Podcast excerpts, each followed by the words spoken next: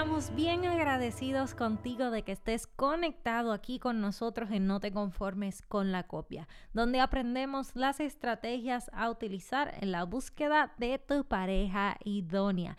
Y queremos invitarte a que te unas a nuestra familia buscándonos por Linaje Escogido Music en todas las redes sociales. ¿Qué podrás encontrar ahí? Nuestra música, videos, prédicas y mucho contenido que de seguro será de edificación para tu vida. Saludos a todos y bendiciones en un programa más de No te conformes con la copia.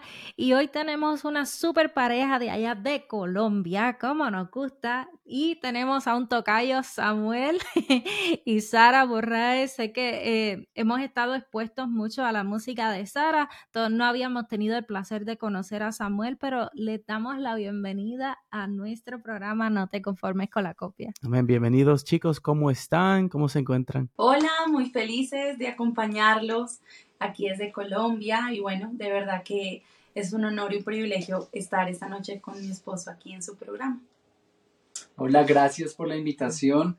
Eh, para mí es un gusto estar en este lugar y poder compartir muchas de las cosas que hemos aprendido como pareja. Venga, ya yo estoy lista, ya quiero saber detalles. Y lo primero que quiero preguntarles es cómo se conocieron, qué pasó ahí, cómo pudieron eh, ¿Qué pasó que pudieron decir, ok, con esta persona me voy a casar y no cabe la menor duda? Nos conocimos por trabajo, eh, estaba necesitando un trámite especial y mi esposo eh, me lo presentó una amiga, es abogado, y bueno, me hizo un contrato. Cuéntate un poquito cuando cuentas la historia, lo que dices. Le, hice dos contratos en realidad, el, que tenía que hacer por trabajo y el contrato de matrimonio pero ella no, ella no lo esperaba y no, no lo sabía. Eh, y nos conocimos así por trabajo y, creo que desde ahí quedé flechado. Súper, entonces, eh, con respecto a eso, ¿cómo, ¿qué les ayudó a tener esa certeza de que, de que Dios eh, le, le, estaba dando esa seguridad de que con esta persona es que me voy a casar? Bueno, yo creo que la primera vez yo, yo había escuchado a mi esposa como artista en Colombia eh, y la había visto y sabía de ella pues por su carrera y su trayectoria musical, pero recuerdo que la primera vez que la vi en mi corazón hubo una convicción tan profunda y tan fuerte que, que estaba convencido que ella iba a ser la mujer para mí, pero lo veía imposible, la verdad lo veía extremadamente inalcanzable, veía que solamente podía pasar en un mundo ideal, porque eh, pues era mi amor platónico, pero, pero que se, se, ajustara y fuera real era demasiado complejo, pero Dios cumple sueños y esa es la prueba.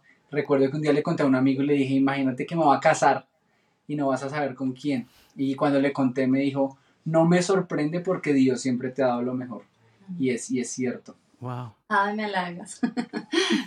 y él siempre me dice, yo te vi y yo sentí como que cuando tú perteneces a un lugar, sabes que perteneces a un lugar, como cuando tú haces clic con alguien y dices, esta persona la he conocido toda mi vida. Mm. Algo así le pasó a mi esposo y cuando yo lo conocí, empezamos a ver muchas cosas en común que teníamos en nuestra vida, como la música, el llamado, teníamos muchas cosas en común que siento que nos unieron, pero principalmente la razón fue, fue como Dios lo que, lo que más nos ha unido desde el día uno, porque es como lo que mm. más nos ha apasionado hablar. Eh, desde que nos conocimos y fue como el propósito por el cual Dios nos ha marcado y siempre nos extendíamos horas y horas hablando de Dios, o sea, era impresionante como de lo que Dios había hecho en su vida y de lo que Dios había hecho en mi vida y creo que ese fue como un punto en común eh, en nuestra relación. Yo siempre he tenido una frase desde que era muy niña y era una amistad larga, corto compromiso y matrimonio para toda la vida. Ese era como el sueño que yo tenía y recuerdo que cuando conocí a mi esposo,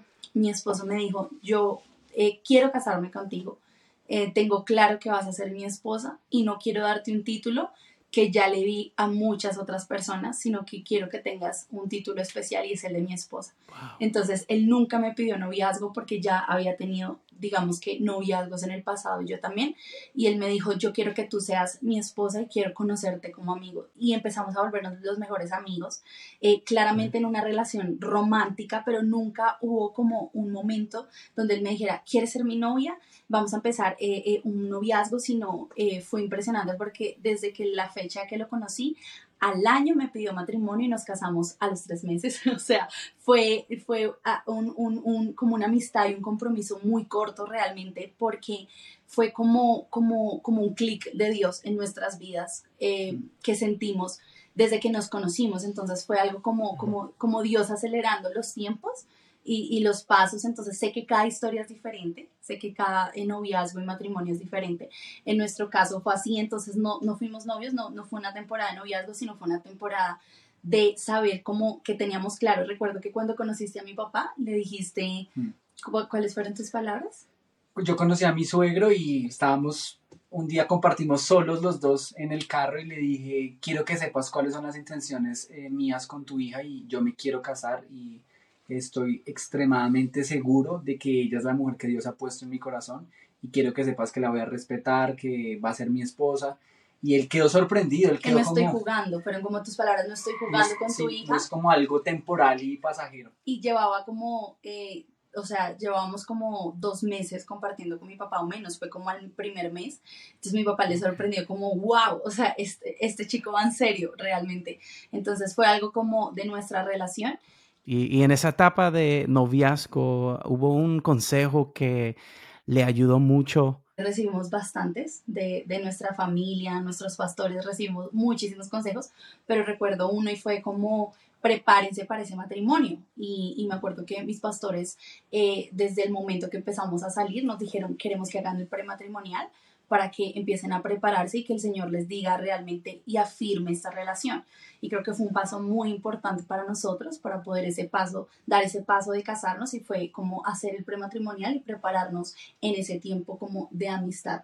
Eh, que, quería preguntarle eh, con respecto al prematrimonial, creo que es algo que, que no todas eh, las iglesias o todos los concilios no, no, no lo tienen. Mm. Este, Y quería preguntarle con respecto a, ese consejo, ¿qué cosa fue lo más que aprendieron de, ese, de esa temporada de, de participar en ese prematrimonial?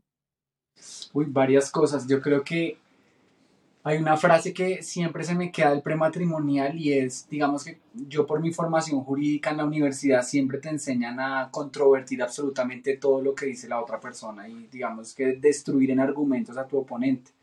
Eh, y lograr convencer, es como la formación que te dan a ti. Y eh, el derecho cambió mi forma de expresarme de actuar y de ser como persona. Pero recuerdo que, que nuestro pastor nos dijo una frase en el prematrimonial que eh, ha sido de mucha bendición para nosotros y me dijo, tú puedes ganar la discusión, pero puedes perder el corazón de tu esposa. Mm. Y siento que a veces en los hogares se vuelve como una rivalidad al interior del hogar de quién tiene la razón, quién es el que em, puede tomar las riendas, pero tú puedes ganar las discusiones, pero alejar a tu esposa y, ahí es donde uno debe tomar como una actitud de eh, humildad, de ceder y poder decir, prefiero el corazón de mi esposa a ganarme todas las discusiones del mundo, incluso si tengo la razón, eh, agachar la cabeza y poder buscar el corazón de mi esposa y, lograr buscar puntos en común, porque a veces la esposa habla desde la razón y el esposo habla desde la emoción y hay un tramo de distancia demasiado extenso y lograr unir ese punto es el que hace que, que la pareja tenga como ese match. Eso es un azota gaviota. Eso es una señal de madurez, ¿verdad? Saber eh, valorar eh, el corazón de tu cónyuge. Sobre todo la paz, la armonía, el amor, el respeto. Eh, vale más que, tener la razón. Y este, quería preguntarles acerca del ministerio. Eh, ¿Cómo es que ustedes balancean su ministerio con su vida personal?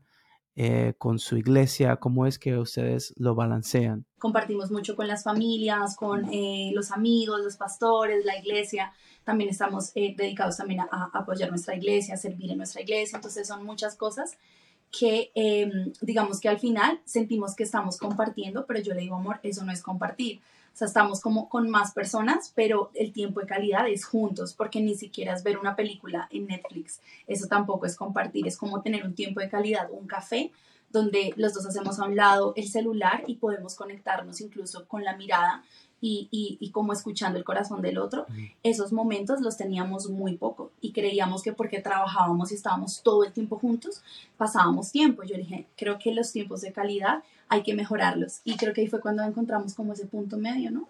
Sí, quería aprovechar para eh, preguntarles, porque sé que mencionaste, Samuel, que, que no quisiste, eh, que fue una decisión muy tuya de no darle el, el término de novia, el título de novia a, a Sara. Este, pero quería entonces, quería entonces preguntarte con respecto a, a esas novias del pasado, si hubo alguna de ellas que, que nos quieras compartir, este, cómo Dios te dejó saber este, de alguna forma que no eran las personas con las que debías casarte y estar para el resto de tu vida? Pues yo, yo siempre he sentido que Dios me ha dado como un don de discernimiento y cuando yo me noviaba, eh, yo recuerdo que la primera novia que tuve fue porque todo el mundo tenía novia y yo no tenía novia y fue como por presión social. Y recuerdo que cuando me novié sabía en el fondo de mi corazón que no era la persona para mí y lo supe con todas eh, mis exnovias. Incluso me pasó algo con una y es que me empezó a dar como pinceladas y, brochazos de que eh, pensar en un futuro y posible matrimonio. Yo recuerdo que un día le oré a Dios algo tan privado, le dije, Señor, como tú crees, yo dentro de mi corazón no, no, no sentí absolutamente dar ese paso jamás, pero me hice la pregunta y le dije, Dios, me gustaría que tú me pudieses hablar. Y fue una conversación tan privada y tan interna con Dios que incluso ni siquiera fue eh, audible, sino que fue interna. Y recuerdo que un día salí de mi iglesia eh, y terminé un culto y se me acercó una, una viejita, una, una hermana de esas de oración, y se me acercó y me dijo, hijo, quiero decirte una cosa, eh, no te afanes porque Dios te tiene lo mejor y la persona con la que estás no es para ti.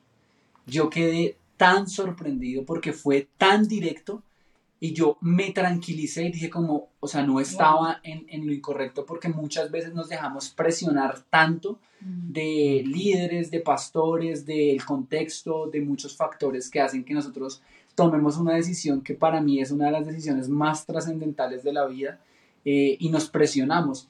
Y fue Dios directamente el que me habló y me pudo decir, esa persona no es para ti. Y supe, y otra de los factores fundamentales es que siempre sentí que como yo desde pequeño he sido un chico que ha estado en la iglesia, que ha estado en grupos de oración, que ha estado en la alabanza, siempre sentí que las copias, como ustedes les dicen, eh, tenían que fingir tener una relación con Dios para estar conmigo. Eh, pero no era algo real. Y coincidencialmente, eh, todas las copias en algún momento me decían, siento que tengo que ser alguien que no soy para poder estar contigo. Y creo que lo que más nos une y lo que más nos fortalece como hogar es poder rendirnos delante de Dios y hablar de Dios en el mismo lenguaje, en la misma sintonía, en la misma frecuencia. Y, y eso hace que mi esposa absolutamente sea, sea la persona adecuada para mí. No, papá, otro azota gaviota, esto es una cosa espectacular. Nosotros hacemos mucho énfasis en eso, en que eh, por eso te hablaba de, de la tabla, tabla, de análisis. Nosotros este, mencionamos que la persona que Dios tiene para ti te va a sumar, no te va a restar va a ser una persona que, que, va a venir a tu vida a ser de bendición, que van a estar en esa misma sintonía, que sus ministerios van a poder crecer a la par y no uno tendrá que apagarse para que el otro crezca, sino que los dos van a ir eh, creciendo juntos en, en, armonía, como uno dice. Y que e, él sí está atento a nuestras oraciones, a nuestras peticiones, a, a, esas preguntas, porque a veces a veces ya sabemos la respuesta, simplemente queremos una confirmación y, el hecho que él, él, te habló a través de, esa señora es, es evidencia, ¿verdad? Que, que, el Padre Celestial está atento a, nuestras peticiones y Él quiere lo mejor para nosotros, para sus hijos siempre. Y que siempre que le vayamos a preguntar, Él siempre nos va a contestar. La pregunta es si tenemos la valentía o no de preguntarle todo se debe a eso. E, es, la cuestión de realmente, tal vez ya tú sabías en tu corazón, como, como tú mencionabas, de que mira, ya, yo sabía que no había un futuro con esas personas, pero realmente necesitamos ser valientes para preguntar y para tener la certeza de que, mira, esa inquietud que estamos sintiendo no lo estamos sintiendo por emoción, lo estamos sintiendo tal vez porque el Espíritu de Dios nos está redarguyendo y es la conexión con Dios quien nos está hablando y nos está haciendo sentir que, que no debemos estar ahí. Este, así que yo creo que es, algo bien eh, bonito que lo hayas mencionado. Este, y quería preguntarle a, a Sara si quería mencionar algo más con respecto a esa etapa de las copias.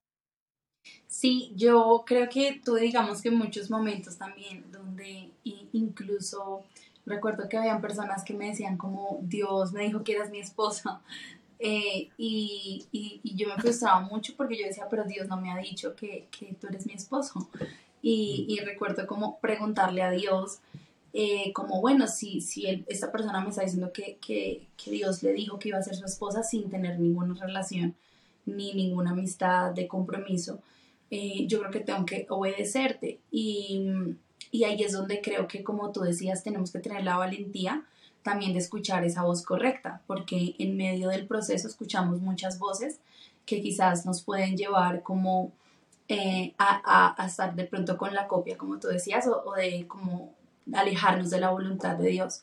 Y me pasaba que me ponía muy triste y yo le decía a Dios, ¿por qué? Porque tengo como que estar de pronto con una persona que no me atrae porque tú le dijiste que yo era tu esposa. Y, y recuerdo como en oración Dios me decía como no, o sea, eh, yo no solo eh, te voy a hablar al corazón cuando conozcas a la persona, sino también va a haber como un gusto y un match. Y creo que a veces se nos olvida como mm. Que vamos a estar con, el con la persona el resto de nuestra vida y que esto también nos tiene que gustar. O sea, eh, lo que vemos al frente también es nuestro mejor amigo, es con la persona que vamos a despertar todos los días, es esa persona con la que vamos a formar una familia.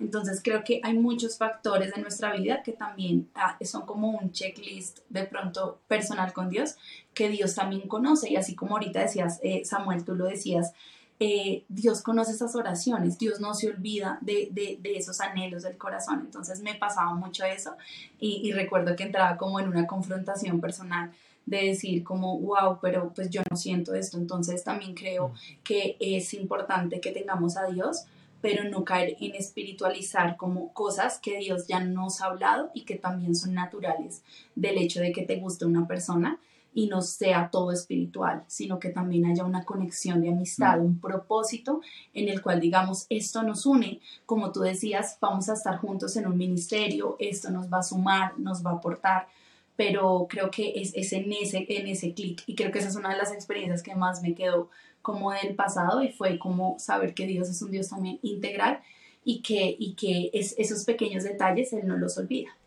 Disculpa, de todos los solteros, una de las cosas que más me, me inquietaba cuando yo era soltera es que yo decía, pero ven acá, es que yo, mis expectativas son demasiado altas o es que yo estoy pidiendo mucho, o es que me tengo que conformar con un feito con buen ministerio. Este, y cosas así que uno dice, pero ¿qué es? O sea, ¿para cuándo? Y mira que, digamos que, bueno, digamos que yo creo que, que todos somos, o sea, como lindos, realmente como para cada persona hay un gusto, ¿no? O sea, digamos como que tú dices, bueno, de pronto él no me gusta tanto, me atrae, pero otra persona sí. Y yo, yo no me fijaba casi siempre en lo, en lo físico, sino me fijaba mucho en que hiciéramos match con la persona. Y habían personas que no había nada en común, o sea, no había ninguna conversación, que tú decías, bueno, ¿y qué hablamos? Eh, entonces, como que siento que esa conexión también tiene que existir. Eh, como te decíamos que nos pasó con Samuel, eh, la primera vez que Samuel me decía, yo sentía que te conocía de toda la vida y que había un propósito para los dos, lo sentí tan fuerte. Y no solo le pasó a él, cuando yo empecé a conocerle, cuando empecé a conocer su corazón, cuando empezamos a hablar, también sentí lo mismo. Si el primer día no me pasó, y me pasó mucho más adelante que, que, empecé a conocerlo, pero fue lo mismo, nunca de pronto él me dijo, Dios me dijo que ibas a ser mi esposa porque desde el día uno tuvimos una conexión, sino que realmente yo también estaba en la misma sintonía. No, y, y ahí hay varias cosas porque yo recuerdo que recién empezamos a hablar y a hablar un día duramos hablando seguido por teléfono, más o menos 11 horas por teléfono seguido. Y nunca hablamos de, ay, el amor y cómo te gusta un hombre, cómo te gusta una mujer. Hablábamos de cosas de la vida tan trascendentales. Y recuerdo que un día nos pusimos... Todo el día, o sea, de verdad, era como haciendo el, desayuno, en el gimnasio, o sea, todo el día ahí con los AirPods, como, hola, y todo, hablando todo el día mientras él trabaja de casa, mientras haciendo nuestras actividades, pero estuvimos conectados hablando seguido y, eran tantos los temas que nos unían, era impresionante, de la vida, de Dios, del propósito, era como, yo también siento esto, yo también, wow, eso también, o sea, una conexión impresionante desde, desde, desde nuestra amistad fue, fue increíble. Y fue, fue algo que fluye, yo, yo algo que distingo totalmente mi matrimonio de las relaciones que tuve es que todo fluía como un río. O sea, todo se daba, no había que forzar absolutamente nada, porque yo creo incluso, y puedo sonar un poco fuerte con esto, que incluso hay muchos matrimonios ahorita que son copias. Eh, no el hecho de que estés casado significa que es el original. Yo creo que hay matrimonios que también son copias y son construidos bajo parámetros religiosos de legalismo, donde un pastor dijo, tú te vas a casar con esta persona, eh, pero la persona no siente nada eh, donde muchas personas lo hacen para escapar de sus realidades, para escapar de su momento actual. Eh, pero creo que lo que hace que una persona pueda entender cuál es la diferencia entre una copia y un original es su intimidad y su proceso con Dios. Cuando uno tiene proceso con Dios y cuando uno tiene una comunión con Dios, uno en su corazón sabe que está alineado al Señor y el Señor te hace sentir esa paz. Entonces a veces también creemos que por el hecho de estar casadas las parejas y todos los matrimonios que están, son las personas que estaban el uno para el otro y muchas veces son personas que están frustradas y están en una apariencia de matrimonio que les toca cumplir con estándares, pero realmente no son la persona original, no, a, lo mejor no era lo que Dios quería, sino que fueron fruto de otras cosas y descuidaron eh, esa voz de Dios que les habla les hace sentir y les hace querer que tengan lo mejor. Y a veces nos conformamos y por eso decimos, ya me dejó el tren, eh, ya estoy en una etapa en la que no va a conseguir esposo y esta persona la tomé y lo que hiciste fue tomar lo más próximo, pero no lo mejor. Necesitamos que esa gente que ya está casada entienda que sus consejos eh, impactan a nuestros solteros y que no porque tal vez ellos, ese matrimonio tal vez son copias, pero no queremos que los consejos que ellos vayan a dar vayan a llevar a esos solteros también a conformarse con copias. Entonces, esa, porque ya esas parejas que ya hicieron su compromiso con Dios, pues tienen que honrar su pacto con Dios. Eso es un pacto por vida. sí, y, pero la tristeza es que aumenta las posibilidades de, retraso del, del, propósito de Dios contigo, del propósito de Dios con tu futuro y del propósito de Dios con tu futura generación. Es como cuando tú eh, tomas una decisión como esa, puede ser o puede convertirse en una maldición de generación en generación, de copias tras copias y de, de relaciones que no eran, no estaban conforme a la perfecta voluntad de Dios. Entonces, bueno, yo creo que esto es una, un tema que pica y se extiende. ¿Querían mencionar algo más y sus redes sociales, por favor? ¿Algún proyecto que quieran eh, mencionar? Sí, yo, yo quería concluir con algo y es eh, yo recuerdo que en, en, varias etapas de mi matrimonio yo me ponía a pensar cómo hacer racional y decía, bueno, ¿cómo es ser esposo? Y yo crecí en un hogar totalmente disfuncional.